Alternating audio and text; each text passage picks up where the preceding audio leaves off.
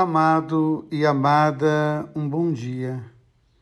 Li certa vez que uma antropóloga chamada Margaret Mead foi questionada por seus alunos o que ela considerava o primeiro sinal de civilização.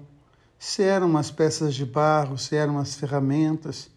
E ela disse que não, que a primeira, o primeiro traço da civilização foi um fêmur quebrado há mais de 15 mil anos. E o aluno perguntou por que aquele fêmur quebrado seria então um sinal de civilização.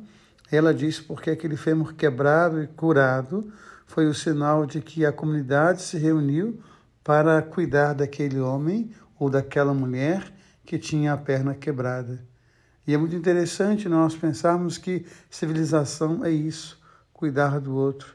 E andamos às vezes esquecendo de que o outro é o nosso irmão quando São Tiago vai falar desse egoísmo, desse fechamento em si mesmo, da opulência daqueles que se esquecem que o outro é o seu irmão, que a outra é a sua irmã, isso é para nós a construção do inferno.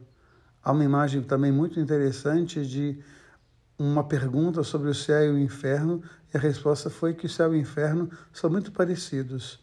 O inferno é uma mesa cheia de alimentos, mas muito cheia. E ao redor da mesa, muitas pessoas, mas cada um tem um garfo tão grande que não consegue se alimentar. E como não conseguem se alimentar, acabam morrendo de fome. E o céu é a mesma coisa. Também uma mesa grande, uma mesa farta, cheia de pessoas ao lado. E o garfo também é muito grande, só que uns alimentam os outros. Então, essa imagem da antropóloga, ao dizer que o fêmur quebrado é o sinal de civilização. É o convite para a gente pensar hoje como anda a nossa civilização, como nós temos cuidado uns dos outros.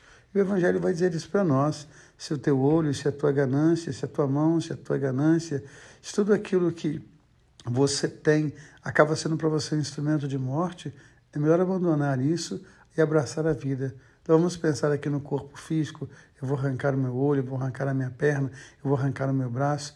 Ah, Jesus está usando aqui uma linguagem que nós precisamos arrancar de nós aquilo que é caminho para a morte, aquilo que é construção do inferno e abraçar a vida.